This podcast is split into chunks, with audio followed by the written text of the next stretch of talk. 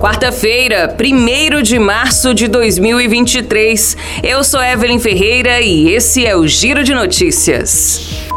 Com previsão de repassar um valor adicional por pessoa às famílias numerosas, o Bolsa Família vai ser relançado nesta quinta-feira. É o que destacou o ministro do Desenvolvimento Social e Combate à Fome, Wellington Dias. A declaração foi dada pelo titular da pasta nesta terça-feira, depois de participar da cerimônia de recriação do CONSEA, o Conselho Nacional de Segurança Alimentar e Nutricional.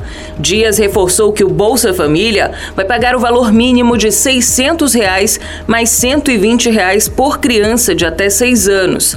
Além disso, as famílias beneficiárias devem cumprir algumas regras.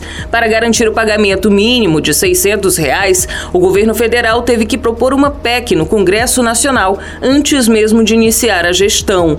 No orçamento proposto pelo governo anterior, não havia previsão para o repasse do valor atualizado às famílias a partir deste ano. O governo federal estuda aumentar a porcentagem do reajuste dos servidores federais para acima dos 9% anteriormente defendidos pela gestão. O estudo acontece após reunião realizada envolvendo sindicatos e membros do Ministério da Gestão da Inovação em Serviços Públicos. O novo percentual pode ficar entre 10% e 11%. Os servidores pedem 13,5%, mas o governo vinha defendendo que só poderia conceder perder 9%, a maior proposta do executivo a partir de maio. A pasta pediu prazo até sexta-feira para realizar uma contraproposta.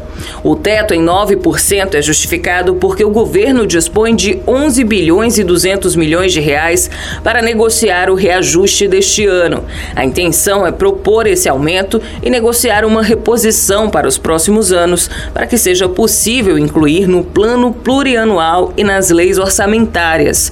O Ministério avalia ser muito difícil dar reajuste superior aos 9% este ano, já que não foi indicado nem tinha previsão orçamentária na LOA. O montante entrou no orçamento pela PEC da transição, aprovada pelo Congresso Nacional.